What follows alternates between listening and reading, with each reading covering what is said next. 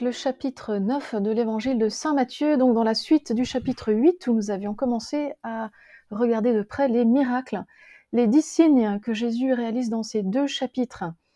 Voilà, donc nous reprenons maintenant avec la guérison du paralytique au début du chapitre 9. Je vous lis l'épisode. S'étant embarqué, il traversa et vint dans sa ville. Et voici qu'on lui apportait un paralytique, étendu sur un lit. Jésus, voyant leur foi, dit au paralytique Aie confiance, mon enfant, tes péchés sont remis. Et voici que quelques scribes se dirent par-devers eux Celui-là blasphème.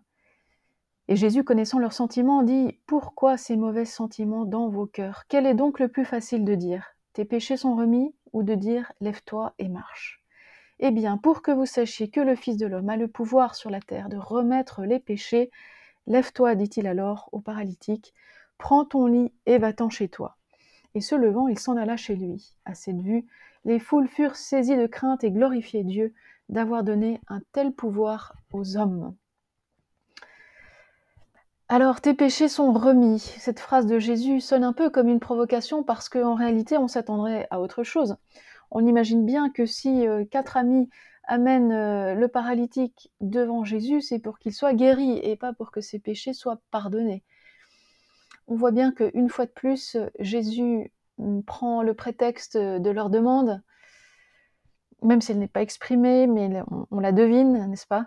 Il prend ce prétexte pour finalement leur faire comprendre quelque chose de bien plus profond, quelque chose qui est au-delà encore de la guérison physique, le pardon des péchés. Jésus vient faire comprendre qu'il vient guérir d'une autre maladie que euh, la maladie du corps, la maladie de l'âme, le péché, ce qui sépare de Dieu, la maladie la plus grave, celle qui conduit à la mort éternelle. Mais alors voilà que le, scandale éclate. Euh, comment peut-il parler ainsi, celui-là? Quelques scribes se mirent à parler par derrière, celui-là blasphème. Et Jésus, connaissant leurs sentiments, dit Pourquoi ces mauvais sentiments dans vos cœurs? Pourquoi est-ce qu'il s'agit d'un blasphème? Pourquoi est-ce qu'on l'accuse de blasphème? Simplement parce que le pardon des péchés, dans la Bible, dans la tradition juive, est toujours du côté de Dieu. C'est un pouvoir qu'aucun homme ne peut s'octroyer, évidemment. On peut lire par exemple au psaume 103, versets 10 à 12, euh, c'est donc cette prière du psalmiste qui s'adresse à Dieu. Il ne nous traite pas selon nos fautes, il ne nous rend pas selon nos offenses. Comme est la hauteur des cieux sur la terre, puissant est son amour pour qui le craint. Comme est loin l'Orient de l'Occident, ainsi il éloigne de nous nos péchés. Dieu seul peut éloigner de nous nos péchés. Ou encore au psaume 130, on peut lire que le pardon est près de Dieu. Le prophète Isaïe a lui aussi des très belles formules à propos du pardon des péchés. Isaïe 1, 18 Quand vos péchés seraient comme l'écarlate, comme neige, ils blanchiront. Quand ils seraient rouges comme la pourpre, comme laine, ils deviendront. Ou encore Isaïe 43, 25 C'est moi, moi qui efface tes crimes, et je ne me souviendrai plus de tes fautes. Et ainsi de suite, on pourrait citer encore énormément de textes qui nous font comprendre que le pardon est un don de Dieu, un don divin. Du coup, euh, Jésus euh, va signifier à travers ce miracle, ce miracle de la guérison corporelle, qu'il a véritablement le pouvoir de pardonner les péchés. On dirait qu'il guérit presque à contre-coeur le paralytique, mais pour que les assistants puissent accéder à un niveau euh, de compréhension plus profond qu'ils puissent accéder à la connaissance du pardon que Dieu accorde aux pécheurs. Jésus dit, quel est donc le plus facile de dire tes péchés sont remis? ou de dire lève-toi et marche? Eh bien, pour que vous sachiez que le Fils de l'homme a le pouvoir sur la terre de remettre les péchés, lève-toi, dit-il, prends ton lit et va-t'en chez toi. Voilà, Jésus qui peut le moins, peut le plus. Voilà, il et il le montre euh, par ce signe de la guérison.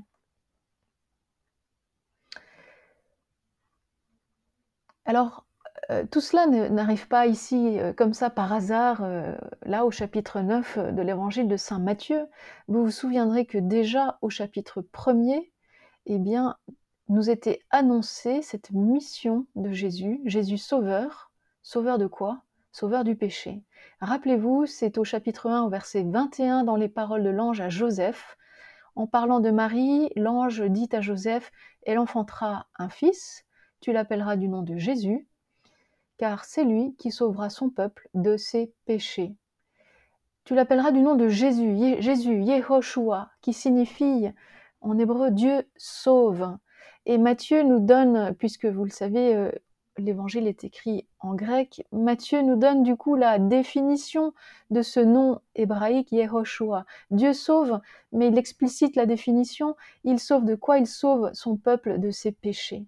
Voilà, tout cela est contenu dans le nom même de Jésus depuis le premier chapitre de l'évangile. Donc ici, lorsque Jésus a cette parole forte, tes péchés sont remis, il, accomplit ce qui, il met en pratique, il met en œuvre ce qui nous a été annoncé au tout début de l'évangile, dans, le prologue de l'évangile. Rappelez-vous que les premiers chapitres de l'évangile sont une ouverture sur tout ce qui va suivre. Ces, premiers chapitres de l'évangile vont ensuite se déployer dans les 28 chapitres de l'évangile de Matthieu. C'est le cas ici pour cette question du pardon des péchés.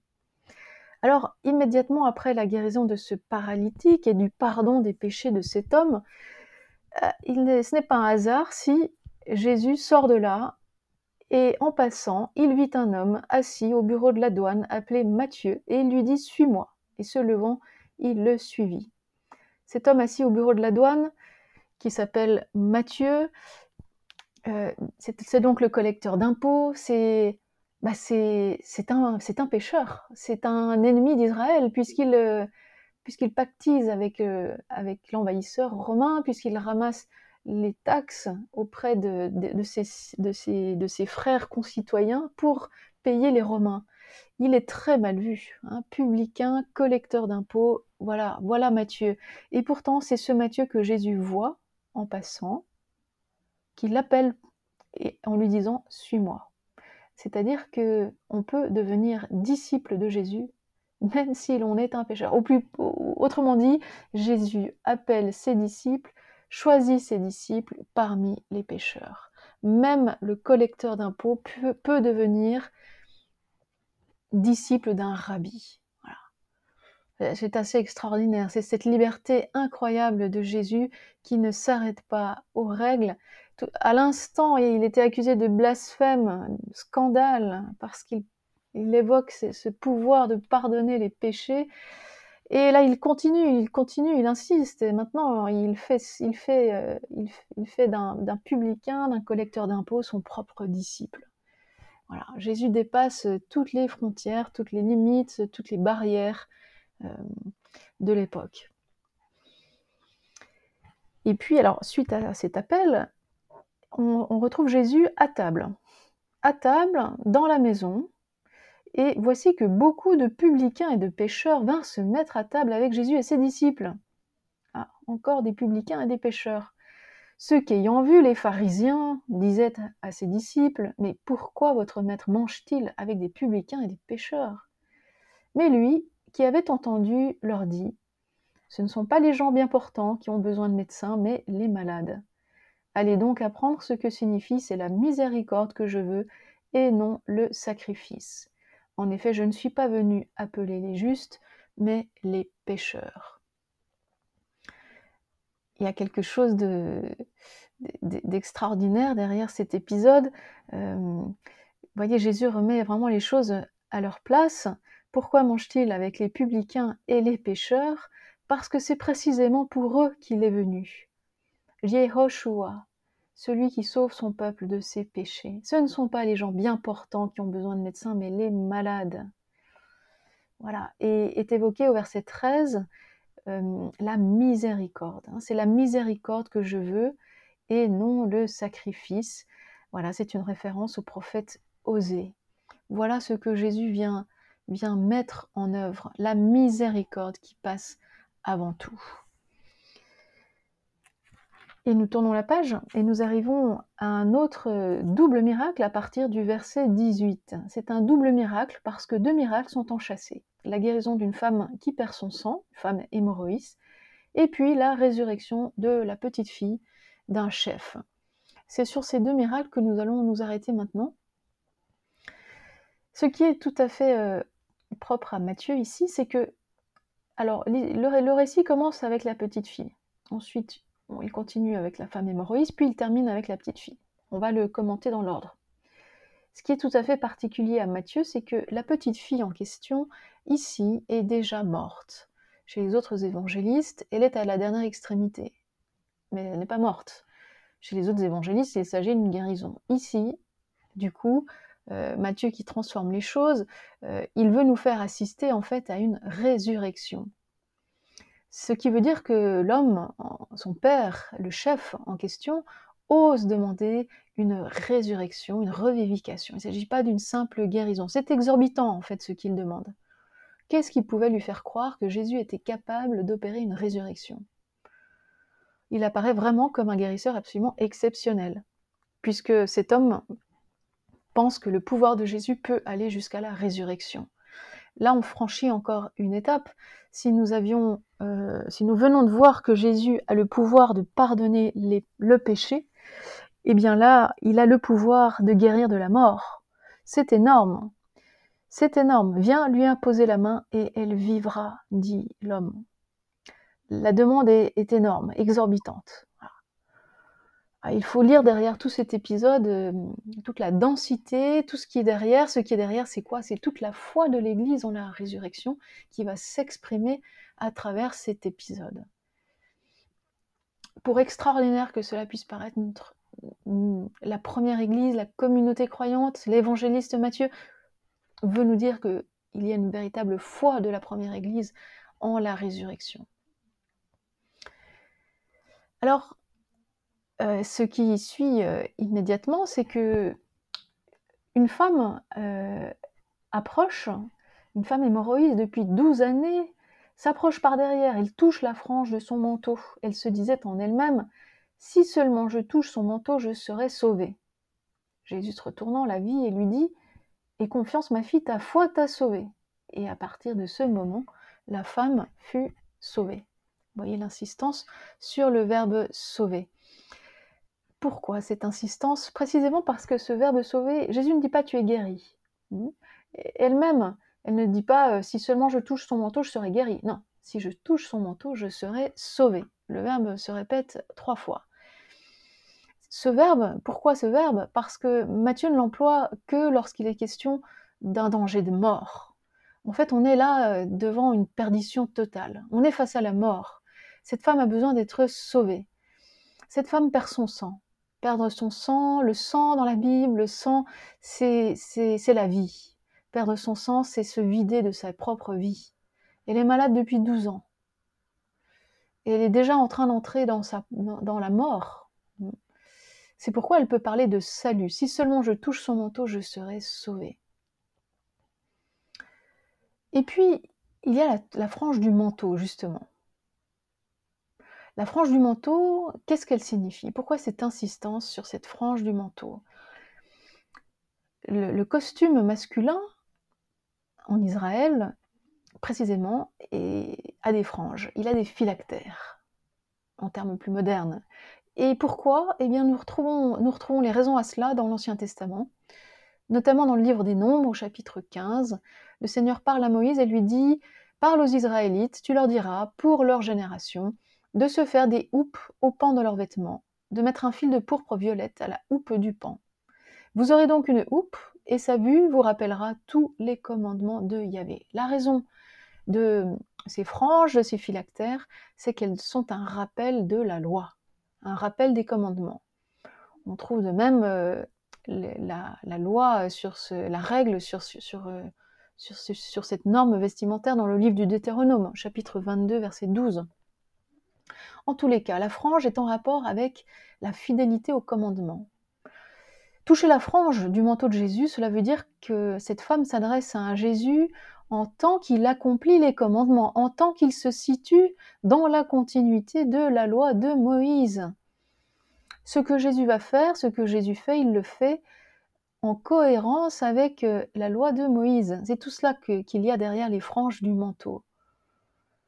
Euh, cette femme reconnaît quelque chose de cette, euh, fidélité, perfection, sainteté euh, en Jésus, elle croit qu'il pourra la, guérir.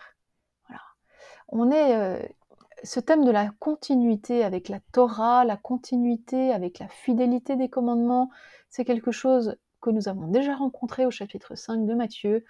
Rappelez-vous, lorsque Jésus va dire Je ne suis pas venu abolir la loi, mais accomplir. Et pas un point du i ne passera, hein, euh, ne, doit être enlevé. Il y a vraiment l'idée que Jésus arrive euh, en pleine. Euh, il arrive vraiment dans, cette fidélité à la loi de, Moïse. Alors, ce qu'on peut dire encore sur ces deux miracles enchâssés,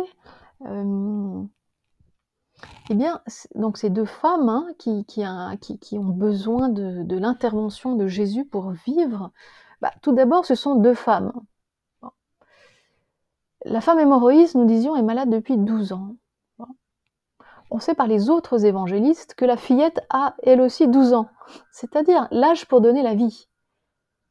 Et oui, c'est l'âge à laquelle une jeune fille peut donner la vie. Mais la voilà morte. Et la femme hémorroïde, elle, bah, depuis 12 ans, elle perd son sang, elle ne peut point donner la vie, mais plus encore, elle est en train de perdre la vie. Voilà. Finalement, toutes les deux sont empêchées de vivre et de donner la vie. Euh, c'est sans doute pas un hasard qu'il s'agisse ici de deux femmes hein, pour cette question de donner la vie. Eh bien, Jésus vient précisément les guérir en leur rendant la vie. Il est le chemin, la vérité et la vie, comme dira Saint Jean. Il est venu pour que nous ayons la vie en abondance. Euh, vous voyez, quand Jésus arrive à la maison du chef, il voit les joueurs de flûte, hein, les pleureuses, le tumulte, etc. C'est toute la cérémonie du deuil qui a commencé. Et Jésus leur dit, retirez-vous. Elle n'est pas morte, la fillette, elle dort. Pourquoi l'image du sommeil pour la mort? Précisément pour nous dire que la mort n'est qu'un sommeil, et que comme tout sommeil, la mort est transitoire. Voilà. D'ailleurs, vous savez que ressusciter en grec egeiro signifie de la même manière se réveiller, se lever. Le sommeil est bien une image de la mort passagère, la mort qui n'est qu'un sommeil temporaire. Et Jésus saisit la main de la fillette avec kratos, avec puissance. Il l'a saisie avec force. C'est avec toute sa force que le Christ va arracher cette fillette à la mort. Ce que donc nous, comprenons et nous, nous, terminerons là-dessus, c'est que dans ces deux, ce double signe, cette femme hémorroïs arrachée à la mort, cette jeune fille relevée de la mort, euh, c'est toute la puissance du Christ Messie, du Christ Fils de Dieu, qui vient. Alors, nous l'avons vu, c'était progressif. Il fait d'abord, il vient d'abord faire des guérisons corporelles, nous en avons étudié l'une ou l'autre. Il vient ensuite pour pardonner les péchés, c'est ce que nous venons de voir avec le paralytique. Et ici, Jésus vient arracher euh, l'humanité à ses mots les plus profonds, son mot le plus profond qui est la mort. C'est exactement cela qui se passe ici, c'est cela que l'évangéliste veut nous faire comprendre. Voilà toute la force et toute la puissance qui se déploie à travers Jésus-Christ. C'est ainsi que son ministère, sa prédication du royaume peut être, euh, peut être résumé. Il vient nous arracher aux forces du mal et dont euh, la manifestation extrême est celle de la mort.